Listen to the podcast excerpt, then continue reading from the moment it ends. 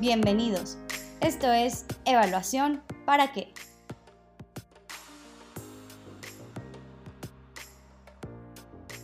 Bienvenidos a Evaluación para qué, un espacio del CRILAC para dialogar sobre cómo la evaluación de políticas contribuye a la innovación y a la transformación pública.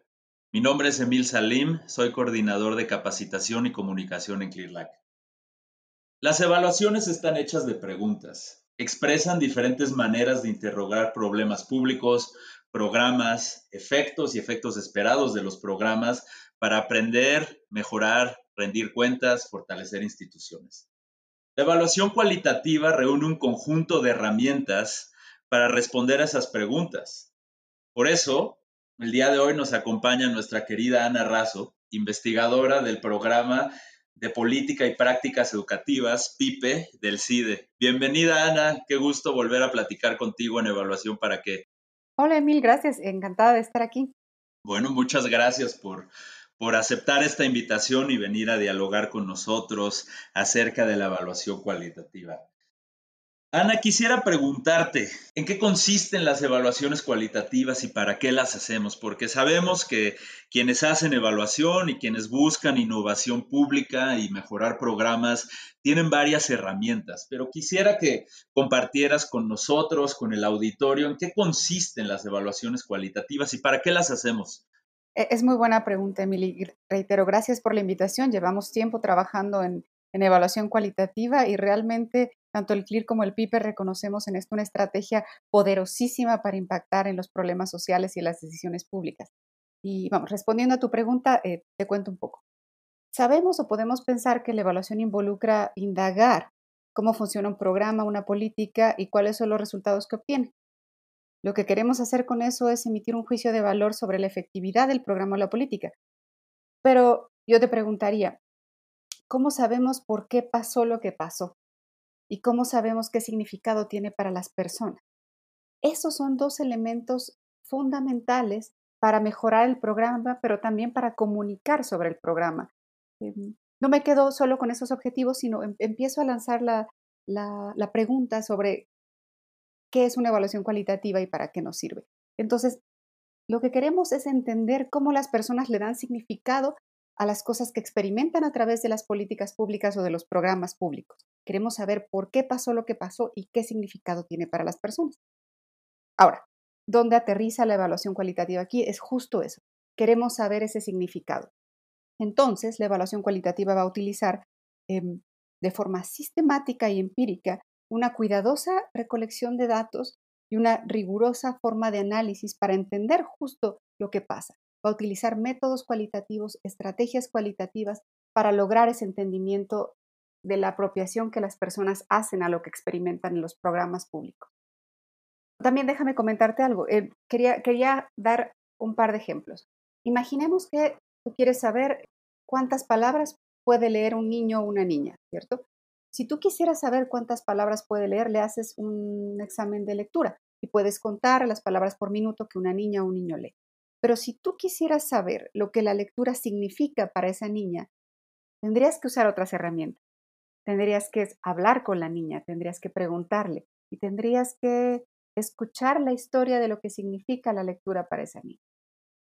Son aproximaciones distintas que requieren herramientas distintas, pero que el saberlo te coloca en la posibilidad de entender mucho mejor el programa y con eso tener la posibilidad de mejorarlo. Y voy a dar otro ejemplo eh, corto.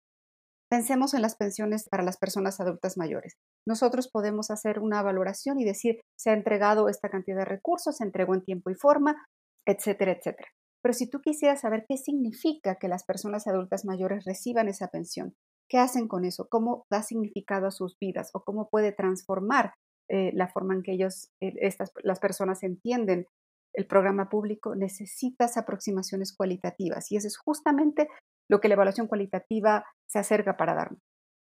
Muchas gracias, Ana. Nos dejas con una reflexión muy poderosa sobre la evaluación cualitativa. Nos dices que con la evaluación cualitativa podemos conocer cómo las personas le dan significado e interpretan las políticas. Eso me hace pensar que la evaluación cualitativa de alguna manera es el rostro más empático quizá de la evaluación, ¿no? Eh, la evaluación sale, tiene contacto quizá eh, con las personas a las, que, a, las que atiende o con las que trabaja cierta política. Y eso me parece una cuestión muy importante que, como mencionas, tiene diferentes implicaciones incluso para, para cuestiones de comunicación. Exacto, tiene que ver con empatía, pero también de entendimiento profundo de lo que pasa, ¿sabes? Es decir, tú puedes decir, mi programa público fue exitoso. Ah, perfecto, qué alegría. ¿Por qué? Dime por qué. Porque entender por qué me da la posibilidad de replicarlo o de tomar esos elementos que lo hicieron exitosos y poder adaptarlo a contextos distintos. O bien, en una triste historia me puedes decir, mi programa eh, fracasó. Lo lamento, había dinero público involucrado, no podemos eh, darnos el lujo de fracasar. Entendamos por qué fracasó, qué elementos hicieron que no fuera exitoso para entonces tener la oportunidad de corregir y de evitar invertir eh, recurso público en una estrategia, en una intervención cuyos elementos que detectamos a partir de una evaluación cualitativa nos permiten efectivamente contrarrestar los elementos que llevan al fracaso. Gracias, Ana. Gracias por hacer esa precisión sobre una comprensión profunda sobre el programa, sobre lo que implica, sobre su operación, sobre su diseño. Muchas gracias, Ana. En ese sentido, pues bueno, sabemos que em, hay diferentes situaciones, que los programas atraviesan por diferentes etapas, algunas son iniciales, otras son más desarrolladas. Y quisiera preguntarte, Ana, ¿cuándo se sugiere realizar una evaluación cualitativa? Es una gran pregunta. Mi respuesta corta sería siempre, pero déjame desarrollar esta parte.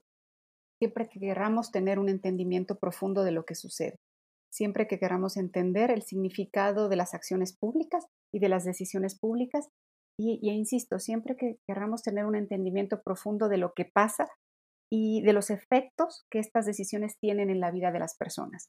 Em, efectivamente, hay etapas de los programas, hay etapas de las decisiones y una evaluación cualitativa no es un, traje que le quede a todos. Se trata de un conjunto de herramientas cualitativas sistemáticamente conducidas que necesitan adaptarse al momento del programa, al momento em, de la política, al desarrollo de la política, al contexto, y que en ese sentido construyen un traje a la medida. Es como si tú tuvieras que tejer una colcha o un suéter, que necesitas saber eh, para qué se va a usar y quién lo va a usar. En ese sentido, la evaluación cualitativa necesita hacer una reunión de estas estrategias para adaptarse a los momentos precisos del programa de la política, a lo que necesitamos entender y saber en ese momento y en ese contexto. Mi recomendación es, efectivamente, siempre vamos a querer entender a profundidad por qué pasó lo que pasó. Em, voy a referirme a un, texto de evaluación eh, cualitativa. Justamente Don Michael Green Patton habla de cuando los innovadores nos dicen este llamado de piensa fuera de la caja, ¿sabes? Entonces siempre están diciéndonos a los servidores públicos, a los tomadores de decisiones, hay que pensar fuera de la caja para resolver los problemas públicos. Y eso tiene una parte de razón, pero para pensar fuera de la caja, primero hay que conocer profundamente la caja. ¿Es una caja? ¿Quién dice que es una caja? ¿Qué hay dentro de la caja? ¿Cuánto mide la caja? ¿Qué perspectiva tiene la caja?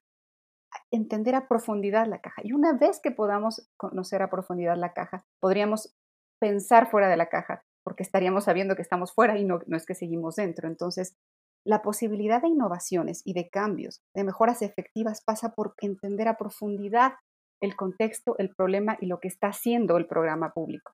Entonces, para lograr esas innovaciones hay que pensar fuera de la caja, pero insisto, conocerla perfectamente. Y para conocerla perfectamente está la evaluación cualitativa.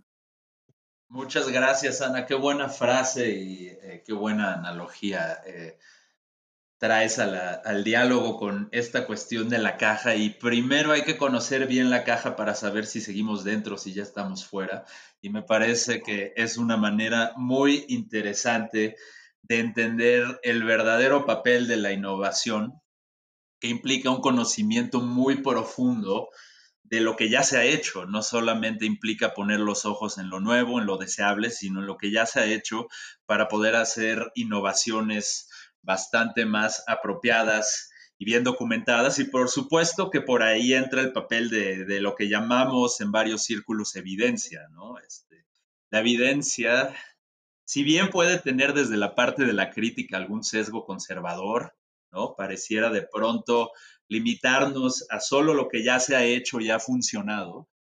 Creo que también la innovación tiene un momento de, por decirlo así, de repetición creativa. ¿No? Uno tiene que considerar el camino que se ha recorrido y a partir de ahí hacer cosas nuevas. Muchas gracias por, por, compartirnos esta reflexión, Ana. Eh, quiero hacerte una pregunta que está muy relacionada con las ventajas y desventajas que puede tener la evaluación cualitativa frente a otros instrumentos precisamente orientados al aprendizaje, a la mejora y a la orientación. Ana, ¿qué beneficios y qué desafíos implica realizar una evaluación cualitativa? Mira, como cualquier aproximación que tenemos hacia, la, hacia los fenómenos sociales y hacia los problemas públicos, hay desafíos que estrucar, pero también hay cosas muy buenas que se obtienen como resultado. Y eso también hay que verlo para la evaluación cualitativa. Primero voy a empezar con las ventajas, que son un montón y, que creo que eso puede de alguna manera mitigar o entender, contextualizar cuáles son los desafíos. Eh, la evaluación cualitativa te permite un entendimiento profundo. Ya lo hemos dicho a lo largo de la conversación, pero no quisiera dejar de enfatizarlo. Hay la posibilidad de entender a profundidad qué es lo que está pasando y por qué está pasando. Eh, ¿Qué significado le dan las personas a lo que están viviendo, a lo que están experimentando los problemas públicos? Nos permite saber con detalle cómo funcionan las cosas y como tú bien sabes, eh, el diablo está en los detalles. Entonces, si tenemos la posibilidad de entender a profundidad los detalles del funcionamiento de un programa o una política, eso nos permite reaccionar con mucha mayor pertinencia. Em, se trata de entender lo que los programas públicos significan para la vida de la gente. Entonces, eso para mí es de las principales ventajas, el entendimiento profundo. Pero después viene, viene otra, la posibilidad de capturar datos emergentes. ¿Y a qué me refiero con datos emergentes? Información que no anticipabas, que no sabías que ibas a obtener. Eh, obviamente, un, buen diseño nace de, un conjunto de, suposiciones y un conjunto de, de un diseño planeado, pero la verdad es que la realidad siempre nos rebasa. Y la evaluación cualitativa es lo que nos da la posibilidad de incorporar esta información que el fenómeno arroja y que nos permite descubrir elementos que no habíamos anticipado y que no habíamos descubierto y que son y pueden ser significativos para el mejor funcionamiento de, los programas públicos. Mm, también la evaluación cualitativa nos permite entender el contexto, cómo y por qué importa lo que importa, es decir, ese significado del que tanto hablamos, ¿en, en dónde está? ¿En dónde se conceptualiza? El entendimiento del contexto es súper importante para los fenómenos sociales y para el entendimiento de problemas públicos y la evaluación cualitativa nos lo da. Em, y en ese sentido, tener todo este conjunto de información nos permite generar mejoras en los programas públicos eh, y, mejoras que tengan una causalidad asociada, es decir, estoy modificando esto porque sé que puede llevar esto otro.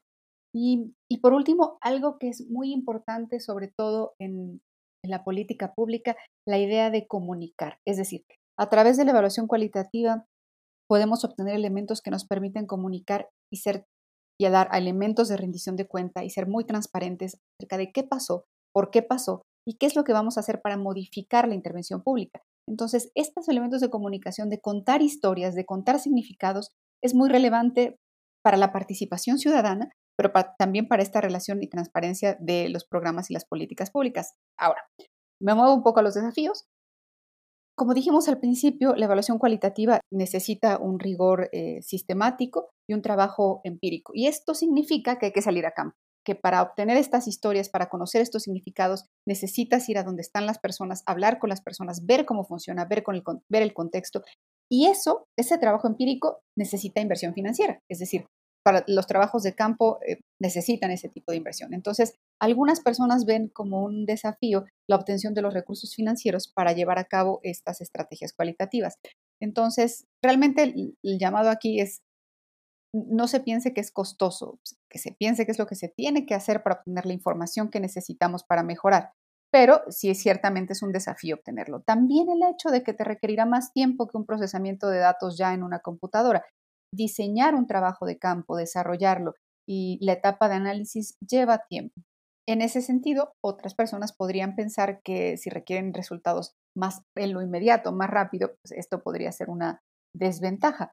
Pero vamos, es eso lo que se necesita, procesar. Estamos hablando de problemas públicos, de fenómenos sociales, no estamos hablando de, de contar Coca-Colas, entonces por, supuesto que requiere procesos mucho más profundos y detallados para el análisis.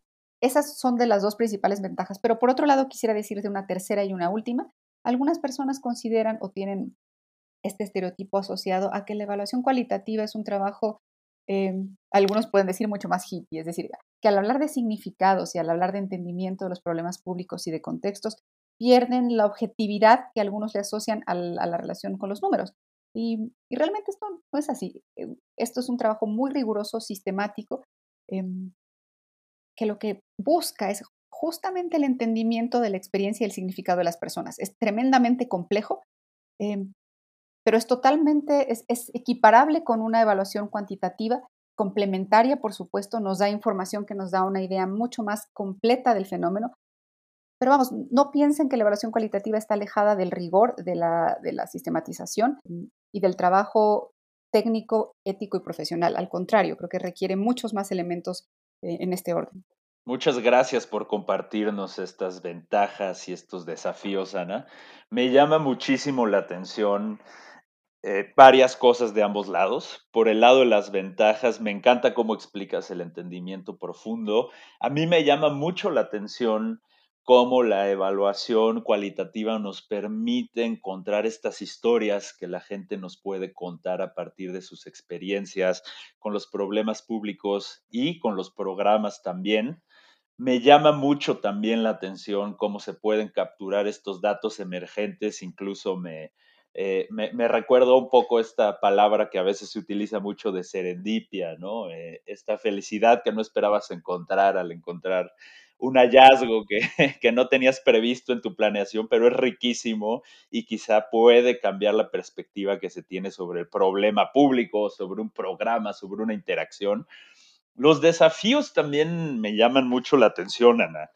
Eh, sabemos que salir a, a campo es demandante en tiempo, en recursos, el análisis cualitativo puede ser muy pesado y muy tardado. Sabemos que una evaluación de procesos, por ejemplo, puede tomar un año, eh, eh, quizá incluso un poco más, sin duda es un, es un trabajo que requiere tiempo y mucho detalle y me, me gusta cómo cierras rescatando la parte del rigor del análisis de datos cualitativos, porque creo que quienes han sido muy buenos para contar historias son quienes hacen números.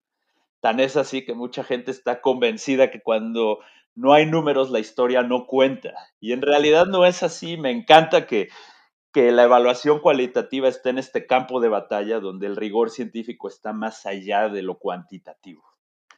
En ese sentido, Ana, quiero eh, preguntarte más acerca de las herramientas de la evaluación cualitativa, cómo se adquiere toda esta información tan rica sobre las historias, sobre el significado profundo, cómo se analizan estos datos con rigor. Y bueno, lo comento porque sé que contigo el ClearLac está lanzando un diplomado en evaluación cualitativa, que es un diplomado con un diseño que tú realizaste muy particular, que está, por decir así, en, la punta. ¿Por qué? Porque incorpora muchas herramientas para el análisis cualitativo, para recabar datos cualitativos ahora que estamos en este contexto de distanciamiento y el trabajo de campo es algo así como un trabajo de campo digital. Entonces quisiera preguntarte, Ana, ¿cuáles son estas herramientas y cómo las podemos encontrar en el diplomado que, que está por salir? Gracias, Emilia. Es, una pregunta muy buena y le agradezco porque eh, tú y yo hemos conversado, el, equipo hemos conversado y sabemos que, eh, como dicen la frase los científicos, em, en el campo de la ciencia la suerte favorece a la mente preparada. Es decir, ciertamente la suerte siempre ayuda un poco, pero necesitamos estar listas, listas para enfrentar eh, los problemas públicos, listas para entenderlos. Y en ese sentido, el contexto que atravesamos actualmente es, es muy, muy, muy relevante. Es decir, en todo, en todo momento, en todo tiempo, el, entender, el conocer y el explorar y analizar las decisiones públicas a problemas públicos es tremendamente relevante. Pero ahora es una circunstancia extraordinaria y eso nos lleva a estar, estar ahí, a no perder el piso de las decisiones que se toman en el, en el gobierno, en el Estado, en los problemas públicos, en los escenarios públicos. Así que lo que nos pareció es que ahora más que nunca tenemos que estar preparadas para entender esos problemas. Y Entonces, junto con el CLIR diseñamos esta propuesta que se trata justo de aportar las herramientas para el entendimiento profundo desde el corte cualitativo. ¿Y qué es lo que buscamos? El, diplomado lo pensamos en tres módulos. El, el, primer módulo es entender la naturaleza de la evaluación cualitativa y esto significa a través de qué lentes voy a ver el fenómeno, eh, cómo lo estoy considerando, quién soy, qué perspectiva estoy tomando para el entendimiento de este problema público, porque eso va a definir un montón de cosas y de elementos que tendría que cuidar y preparar. ¿Desde dónde voy a observar el fenómeno? Ese primer módulo aborda esta naturaleza de la, de la evaluación cualitativa, distinguiendo los tipos de evaluaciones que existen y los tipos de aproximaciones que quisiéramos o pudiéramos tomar para indagar a profundidad sobre un programa público. Después tenemos un segundo módulo, que es ¿Cómo lo vamos a hacer? Muy bien, ya vimos desde qué lentes, dónde estamos parados, qué perspectiva. Ahora es manos a la obra, salir y buscar esos datos. Y ahí es el conjunto de herramientas de corte cualitativo, de estrategias que vamos a utilizar para obtener información del contexto, de las personas y de lo que sucede. Vamos a ver un conjunto de estrategias, em, las principales, por ejemplo, las más conocidas, entrevistas, grupos de enfoque, observación estructurada, etnografía digital, análisis de discurso, análisis de documentos, pero algo muy significativo es que no podemos ignorar, y eso es lo que conversamos con el equipo, que el contexto de pandemia y de confinamiento nos coloca en una situación muy desafiante para la obtención de datos. Desafiante para quienes nos van a compartir su experiencia, desafiante para quienes van a indagar en campo. Entonces, todas las medidas de distanciamiento y de seguridad que tienen que tener las personas nos colocan en cómo indagar. Así que cada una de estas estrategias es abordada desde la perspectiva de confinamiento. ¿Qué hacer para desarrollar una entrevista remota? Por ejemplo, en Zoom o telefónica, ¿qué elementos se modifican? ¿Cómo generar esta confianza con las personas? ¿Cómo vamos a hacer grupos de enfoque virtuales, por ejemplo? ¿Y cómo garantizar que o tratar de minimizar la posibilidad de que la estrategia remota no afecte la confianza y la, y la confidencialidad de las personas que están participando? Entonces, eh, este módulo en particular, lo que estamos incorporando es un conjunto de estrategias para el abordaje remoto en el desarrollo eh, de la obtención de datos. Entonces, nos parece tremendamente bueno, estamos muy emocionadas por, todo este desarrollo, porque también nuestras maestras y nuestros maestros están poniendo un montón de entusiasmo en, en enfrentarse a este desafío y en enfrentarse como un punto de partida hacia nuevas estrategias que se desarrollen de aquí en adelante. Y por último, nuestro tercer módulo está pensado como el análisis de los datos y la comunicación. El análisis es qué hacemos con todos estos datos, cómo aseguramos eh, rigor, eh, sistematización, objetividad, o cómo quitamos los elementos de reflexividad que pueden estar alterando, pero cómo vinculamos este conjunto de información que ya tenemos, que es tremendamente rica y de diferentes fuentes. Entonces, aquí tenemos la parte de análisis y análisis usando tecnologías de la información y la comunicación también. Y por último, la última parte del módulo se destina a cómo comunicar estos resultados, cómo hacer que se usen estos resultados, que impacten no solo a, las personas que toman decisiones, sino a la ciudadanía, cómo comunicamos los hallazgos de manera que involucren e interesen.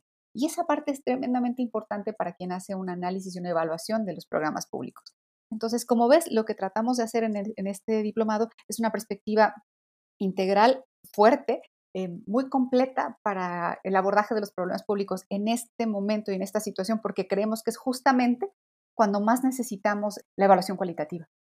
Coincido completamente, Ana. Creo que es cuando más necesitamos la evaluación cualitativa, cuando más necesitamos escuchar esas historias que, como comentabas en, en una pregunta anterior, nos permite encontrar la evaluación cualitativa y gracias por explicarnos en qué consiste el diplomado creo que es un diplomado profundamente interesante, no solo para evaluadores y funcionarios de algunas áreas técnicas, sino también para quienes estén interesados en investigación cualitativa relacionada con algunos otros temas quizá por todo esto que tú describías hace unos momentos.